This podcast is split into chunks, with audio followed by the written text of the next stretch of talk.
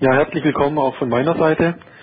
Ähm, wir sind jetzt in der Agenda bei den Einzelmaßnahmen angelangt und ein erster wichtiger Punkt betrifft hier die Verrechnungspreise. Bei den Verrechnungspreisen ist es so, dass der Entwurf vorsieht, dass die Nachweis- und Mitwirkungspflichten weiter erhöht werden. Jetzt sind die Nachweis- und Mitwirkungspflichten nicht etwas Unbekanntes in der Verrechnungspreiswelt, ganz im Gegenteil. Hier haben wir in den letzten Jahren in Deutschland eine dramatische Verschärfung erlebt und man fragt sich ganz allgemein schon zu Beginn, wenn wir in dieses Thema einsteigen, wo können denn diese bestehenden Nachweis- und Mitwirkungspflichten denn noch weiter verstärkt werden? Wir haben einmal die Paragraphen 90 Absatz 2 und insbesondere 90 Absatz 3 mit der Verrechnungspreisdokumentation und den entsprechenden Sanktionsvorschriften, vor allem in Paragraph 162 Absatz 2 und 3 AO bereits seit 2003. Wir haben zuletzt nochmal eine Verschärfung, um im Ausland ansässige Beteiligte zur Mitwirkung zu zwingen in Paragraph 162 Absatz 3 Satz 3 seit 2007 mit einer faktischen Beweislastumkehr.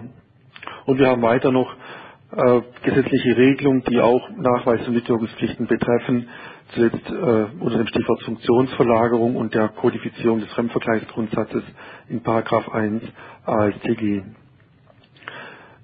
Wo sind hier also im aktuellen Status quo Lücken, die ein solches neues Gesetz ausfüllen könnte?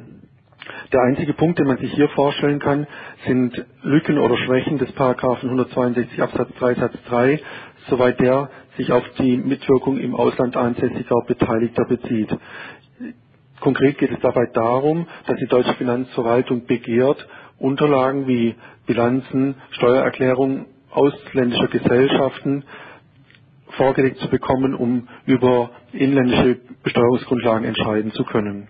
Und hier ist die aktuell gültige Regel diejenige, dass bei einem bestehenden Anfangsverdacht entsprechende Unterlagen beizubringen sind, falls diese für die Beurteilung der im Inland angewandten Verrechnungspreise von Relevanz sind. Hier gibt es jetzt nun zwei formelle Gegenargumente oder beziehungsweise ein formelles und ein materielles. Das formelle zielt darauf hin, dass man sagt, Beteiligte können nur Deutsche sein, also Gesellschaften oder Personen, die im, im Geltungsbereich der deutschen AO ansässig sind. Und das materielle Argument ist, dass wenn die Verrechnungspreise sich allein aus deutscher Sicht erklären lassen, es, das heißt, es nicht notwendig ist, auf Unterlagen aus dem Ausland Bezug zu nehmen, zum Beispiel bei Anwendung der Preisvergleichsmethode, dass es dann ausreicht, eben gerade diese Unterlagen vorzulegen und nicht weitere im Ausland befindliche Bilanzen, Jahresabschlüsse, Steuererklärungen vorgelegt werden müssen. Es kommt hier also darauf an, wie wird der Fremdvergleich geführt, auf welche Unterlagen wird Bezug genommen und wenn man hier geschickt vermeidet, auf im Ausland befindliche Unterlagen sich zu beziehen, dann kann man heute noch verhindern, dass diese ausländischen Informationen bekannt gegeben werden müssen. Und dies ist dann gleichzeitig auch die einzige Stelle, wo man sich vorstellen kann, dass sich weiter erhöhte, erhöhte Nachweis- und Mitwirkungspflichten beziehen. Dies gilt für die Geschäftsbeziehung mit nahestehenden Personen und, jetzt bin ich auf Folie 10, auch typischerweise für die Gewinnaufteilung zwischen unselbstständigen Unternehmensteilen. Das sind die Betriebsstätten im Wesentlichen. Auch dort ist es völlig unstrittig, dass man schon derzeit ganz weitgehend auf Unterlagen im Ausland zurückgreifen kann. Das ergibt sich ganz selbstverständlich daraus, dass äh, mangels einer Rechtsperson im Ausland oder im Inland bei Beteiligung von Betriebsstätten immer die jeweils, jeweilig anderen Unterlagen herangezogen werden müssen, um über die Gewinnaufteilung entscheiden zu können. Also bei Betriebsstätten gilt noch viel mehr als bei den Geschäftsbeziehungen mit nahestehenden selbstständigen Personen, dass hier die Nachweis- und Mitteilungspflichten praktisch überhaupt nicht erhöht werden können. Man fragt sich, wo ist hier ein Anwendungsbereich für neue Regelungen? Deutlich stellt sich diese Frage aber noch bei dem dritten Aspekt, das ist die Seite 11. Und zwar ist hier erstmals, und das ist, glaube ich, einzigartig im deutschen Recht, vorgesehen, dass Nachweispflichten und Mitwirkungspflichten im Zusammenhang mit Geschäftsbeziehungen mit nicht nahestehenden Personen eingeführt werden sollen. Man muss sich das vorstellen, der Fremdvergleich Das Arm's Length Principle in der Verrechnungspreiswelt fußt ja gerade darauf, dass die Beziehung zu Fremden, zu fremden Dritten nicht nahestehenden Personen als Maßstab herangezogen werden, um die Beziehungen mit nahestehenden Personen zu beurteilen.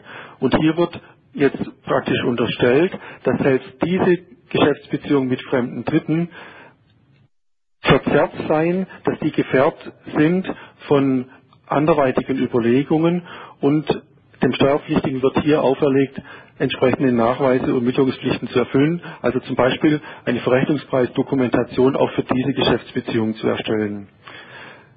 Dies kritisieren wir aus mehreren Gründen und können uns kaum vorstellen, dass eine entsprechende Regel in dieser Form umgesetzt wird. Zum einen wäre die, das Erfordernis einer Verrechnungspreisdokumentation Dokumentation auch für diese Geschäftsbeziehung völlig unverhältnismäßig. Man rüttelt hier an den Grundfesten des Fremdvergleichs. Wenn man selbst die, Beziehung, die Geschäftsbeziehung zu fremden Dritten in Frage stellt, fehlt einem ja völlig denklogisch schon der Maßstab, an welchem die Angemessenheit von Geschäftsbeziehungen gemessen werden soll. Und insgesamt ist es unter fremden Dritten praktisch nicht denkbar, wenn man nicht jetzt altruistisch oder ähm, äh, aus sonstigen Gründen motiviert ist und nicht ökonomisch handelt, dass hier Gewinne verschoben werden. Also insgesamt halten wir gerade diesen letzten Punkt, dass Nachweis und Mitwirkungspflichten für Geschäftsbeziehungen mit nicht nahestehenden Personen weiter untersucht werden sollen, für völlig überzogen. Wir kennen es aus anderen Rechtsgebieten, zum Beispiel im französischen Recht, dass gezielt auf Einzelfälle einmal solche Beziehungen in Frage gestellt werden, aber in dieser Allgemeinheit, wie es im Moment noch im Entwurf steht, können wir das nicht für möglich halten. Soweit zu den Verrechnungspreisen. Ich darf wieder überleiten auf den Heiko Kubeile.